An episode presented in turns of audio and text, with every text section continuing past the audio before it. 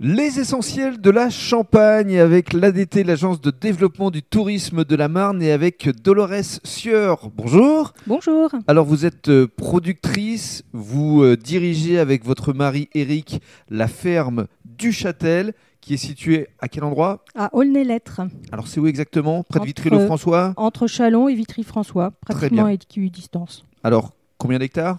130 hectares. 130 hectares. Donc grosse exploitation dont vous allez nous parler évidemment dans le cadre des prochains podcasts. Avant cela, parlons de vous, de votre parcours. Parce que vous avez un parcours assez atypique, je crois. Ah, personnellement, oui, moi j'ai un parcours un peu atypique, euh, donc euh, de l'histoire, après du commerce, et puis euh, après, euh, bah voilà, la ferme, tout simplement.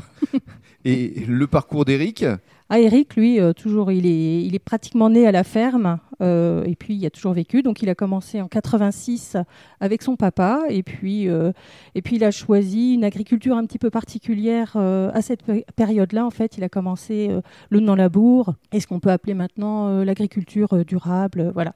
Et ce qui a donné par la suite donc une, une qualification haute valeur environnementale. Ah, Je vais absolument. C'est-à-dire qu'Eric a été un précurseur, quelque part, fait. il y a 30 ans déjà. Oui, il y a déjà 30 ans. Oui. Voilà. Et aujourd'hui, donc, euh, cette fameuse ferme est quand même quelque part une référence.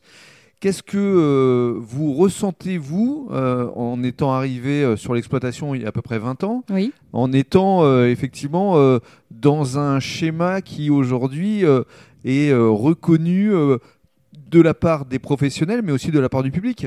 Ben, euh, beaucoup de bienveillance, parce Mhm. que c'est vrai que les- beaucoup de personnes reconnaissent le travail, et puis une sorte, une forme de hardiesse, quoi, en fait. Parce Mhm. que c'est vrai qu'Eric, quand il est parti euh, dans ce schéma-là, c'était pas gagné, c'était très, très, très atypique dans la région.